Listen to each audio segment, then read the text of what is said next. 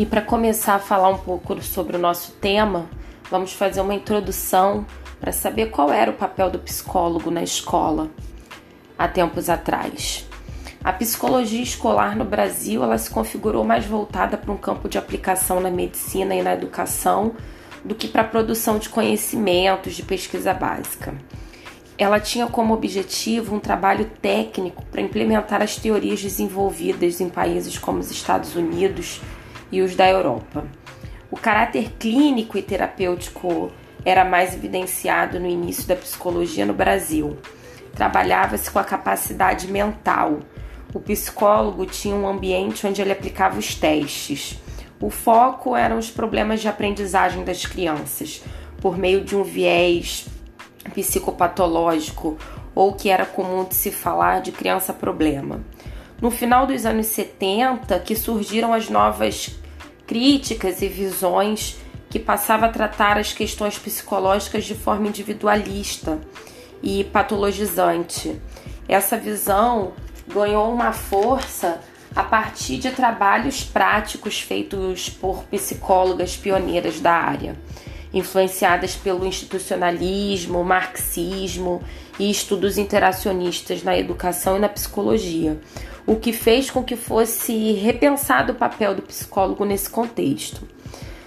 Dessa forma, atualmente, o objetivo do psicólogo na escola é abrir um diálogo em instituições onde não há espaço para esse discurso e a ausência dele compromete a realização dos objetivos institucionais.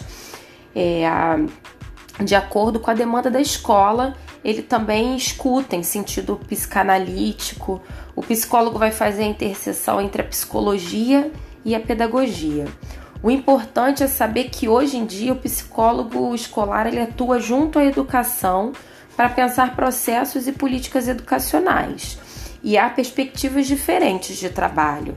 Ele pode ser clínico, psicossocial, comunitário, organizacional. Portanto, falar em psicologia escolar, mais do que definir um local de trabalho, é definir uma aproximação da psicologia à educação.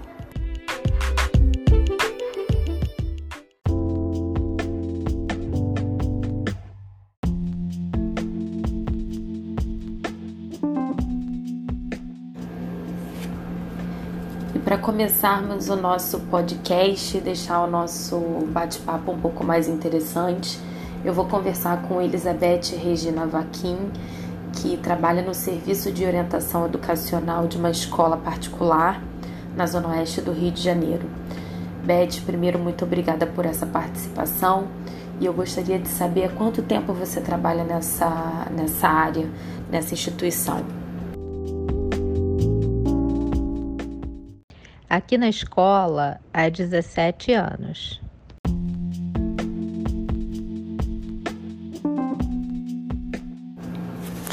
Beth, eu gostaria que você me respondesse como é que é a atuação do psicólogo escolar com os alunos, famílias e os funcionários.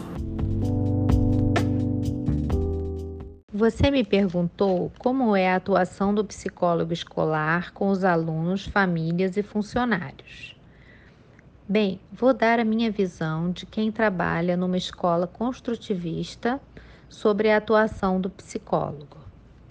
É, psicólogo atua cuidando das relações do ambiente escolar. Ele funciona como um elo entre os educadores, pais e estudantes. Uh, penso que precisa construir nesse ambiente uma relação de confiança que permita administrar os diferentes pontos de vista, ter habilidade de negociar e prever ações.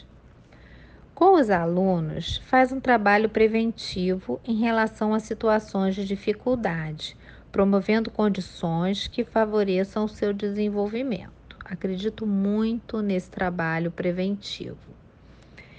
Faz observação das turmas e de um aluno em especial, de acordo com a solicitação do professor ou caso identifique pelo próprio essa necessidade. Promove encontros individuais ou em grupo para análise e reflexão sobre problemas uh, encontrados em situações de sala de aula, recreio, relacionamento com os colegas, com professores e demais funcionários da escola. Ajuda o aluno na escola a tomar consciência de seus valores e habilidades. Presta acompanhamento e assistência aos alunos que apresentem dificuldades socioafetivas ou no percurso da aprendizagem, a partir de observações, relatórios e conversa com os professores. Elabora projetos com temas que emergem de acordo com a faixa etária e demanda do grupo. Vou falar um pouquinho da atuação agora com as famílias. Uh, costumo dizer que pais e educadores são inevitavelmente sócios no processo de orientação, quer queiram, quer não. Penso que os pais devem participar e um planejamento pode ser feito para que os pais ajam na escola onde estudam seus filhos. É, é, importante também entrevistas individuais solicitadas pela escola ou pela própria família para a troca de informações a respeito da vida escolar dos alunos e para encaminhamento a especialistas quando se fizer necessário. Em relação ao professor, ao atendimento ao professor, ele troca, como eu já disse anteriormente, né, informações necessárias ao conhecimento global desse aluno, mantém os professores informados quanto a algumas atitudes junto aos pais, coopera com esse professor, promovendo um espaço de escuta, auxiliando na tarefa de compreender e pesquisar o movimento de sua turma, comportamento dos alunos e sua atuação profissional. Organiza e procura estimular a participação dos professores em cursos, congressos, palestras, seminários oportuniza visitas é, a, a outros centros de estudo. Propõe estratégias comuns entre professores, coordenação pedagógica e família.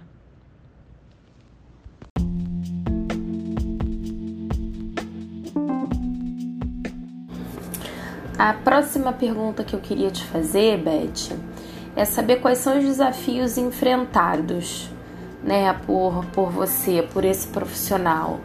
É, eu quero saber assim quais são as dificuldades, quais as perspectivas que, que esse profissional tem.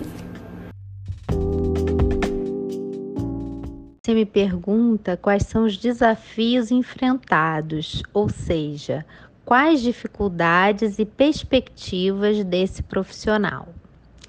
Uh, os desafios são muitos. mas é, enfim, vale a pena. Bem, é, para ser bem sucedido, precisa, como eu já disse antes, construir uma relação de confiança. Eu acho isso importantíssimo.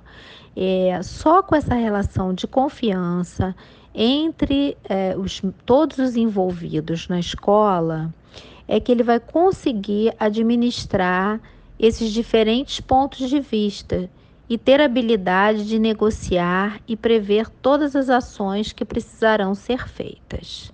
Do contrário, passa a se dedicar aos incêndios diários.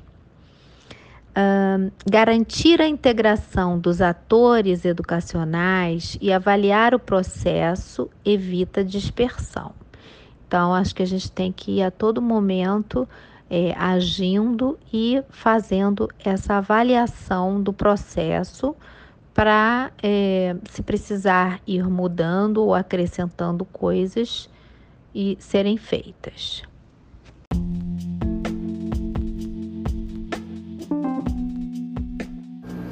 É, tudo que você trouxe para a gente até agora é bem interessante. Eu queria fazer para você uma última pergunta para a gente encerrar essa nossa entrevista, que é uma pergunta muito importante. Qual deve ser a ética de um psicólogo escolar?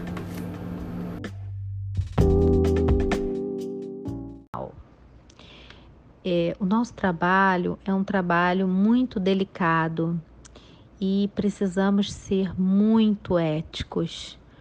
Ah, o nosso trabalho é tentar melhorar as relações do ambiente escolar. Então, é, como funcionamos como pontes, temos que ter cuidado e sensibilidade, recebemos informações a todo tempo, então, ter cuidado com essas informações que a gente recebe é, como somos o elo entre professores, pais e alunos, saber usar essas informações adequadamente e sempre levar em conta o contexto de cada situação. E sempre que houver um problema, o caminho é a discussão aberta. É, ao atender os pais, por exemplo, é, devemos ter um interesse respeitoso pela fala e maneira da família enxergar uma situação. Mesmo que nós estejamos percebendo um funcionamento diferente daquela família, é preciso ouvir, observar e demonstrar um entendimento da perspectiva da família para se fazer uma intervenção. É, o nosso objetivo, o objetivo fundamental é a família sentir-se acolhida, para que o profissional possa envolvê-la num esforço conjunto, engajar e capacitar a família para um trabalho de parceria. Isso quando envolve a família, né? Mas a ética e o cuidado, ele vai permear todas as relações dentro da escola.